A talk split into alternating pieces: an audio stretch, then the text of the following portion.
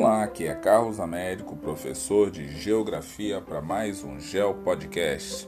No canal de Geo Podcast mais figura que tem na internet. Pois bem, como todo mundo sabe, aqui é tudo em take one, sem corte, sem nada, e hoje nós vamos falar sobre Brasília, capital do Brasil, sede aí do governo brasileiro. Então é o seguinte, o que existe de fato em Brasília? Vamos conversar um pouquinho sobre essas passagens. Então, sonoplastias aí ao fundo. Vamos lá, vamos conversar um pouquinho sobre Brasília e principalmente sobre o Congresso e o Senado. Então vamos lá. Detalhes: a construção de Brasília vai além é, de uma questão é, de política pública. Ela, na verdade, ela é, fala da ocupação e do desenvolvimento da região intensificou o fluxo migratório é, para o interior do Brasil. Então, a partir do, da construção de Brasília, você teve um fluxo populacional para o interior do país nunca antes visto. Então, você fica imaginando a transformação da paisagem que ocorreu num curto espaço de tempo, aonde que é, tudo era construído para ser grande e Brasília tinha o intuito inicial de ser uma cidade planejada. Então pense que uma cidade para ser planejada em 1950 tem uma realidade e Brasília, de fato, tem uma área planejada, mas Brasília cresceu muito mais do que o espaço que foi planejado. E Brasília tem algumas particularidades. Ela foi construída numa área de divisor de águas, então tem algumas limitações do ponto de vista da geografia física. Isso daí nós vamos abordar principalmente quando estivermos trabalhando a região centro-oeste. Então vamos lá. Quando se fala relação à organização política, você tem presidente, vice-presidente, junto com os ministros, e você tem senadores e deputados. Então, o Senado Federal e a Câmara dos Deputados funcionam em Brasília. Então, além de Brasília ser a sede do governo, também é a sede administrativa. Em alguns lugares do mundo não é assim que acontece. Às vezes a parte política está numa cidade, a parte administrativa em outra. No caso do Brasil, juntou-se as duas no mesmo lugar. Então, existem senadores e deputados que são eleitos proporcionalmente com a população de cada um dos estados da nação. Então, por exemplo, a população de São Paulo é maior do que a população do Espírito Santo. Então, São Paulo tem um número de senadores maior que o Espírito Santo e também tem um número de deputados federais maior do que o Espírito Santo. E isso vai acontecendo com todos os estados. Então, a representatividade não só passa pelos partidos políticos, mas também passa pelos estados. E essa representação, às vezes, é, não é tão igualitária assim. Pensemos que a população de São Paulo é, fosse igual à população do Espírito Santo. Ter um número de senadores iguais seria um, um ponto de partida, mas a população de São Paulo é infinitamente maior. Então, será que é, o critério de número de pessoas no Estado para representatividade de senadores e deputados é a melhor forma de escolha, é o que traz para a população brasileira o melhor resultado. Então aí fica a pergunta a colocação e eu espero que vocês, ao lerem, ao conversarem com as pessoas, cheguem no entendimento. Algumas questões eu não vou trazer respostas para vocês, eu vou trazer indagações e que vocês pensem e reflitam em cima disso daí. Então, olha só. O projeto da, lá do Senado e da Câmara um projeto de Oscar Niemeyer e é composto um prédio né, para ocupar não só os deputados que estão em mandato eletivo, mas também os senadores no momento em que eles estiverem trabalhando. Então, o Congresso Nacional ele é composto por senadores e por deputados, ok?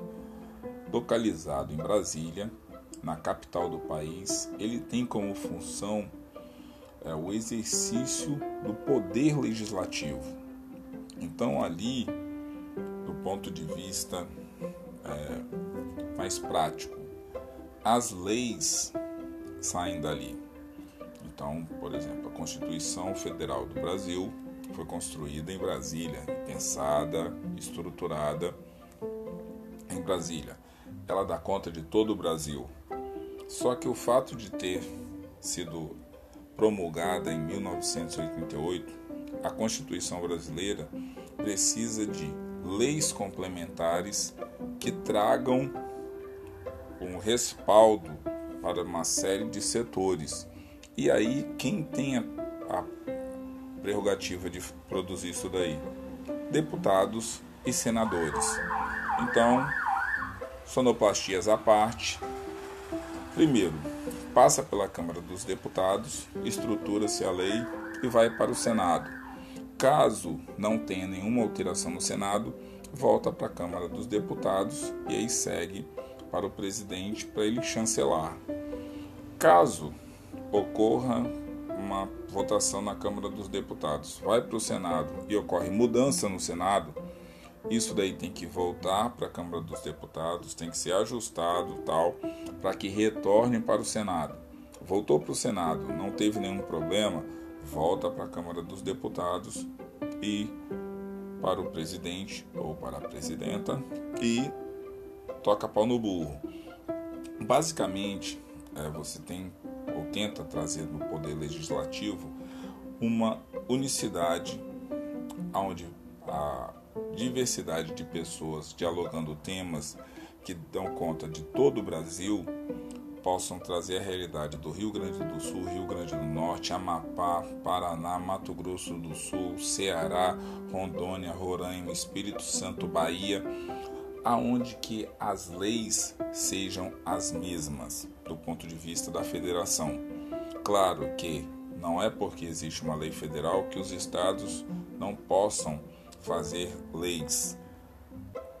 E os municípios, por sua vez, também vão gerenciar, mas nunca podem sair fora do que uma lei federal é, estipula.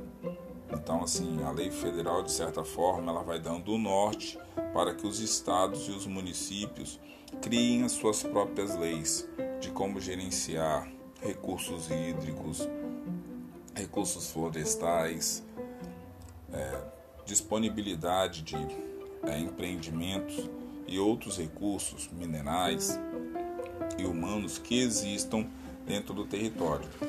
Então, Brasília tem um poder que não fica restrito aos políticos que ali gravitam durante um tempo de mandato que varia de tempos em tempos. Não, o importante é que você pense que Brasília é de certa forma um espaço onde liga todos os estados do Brasil.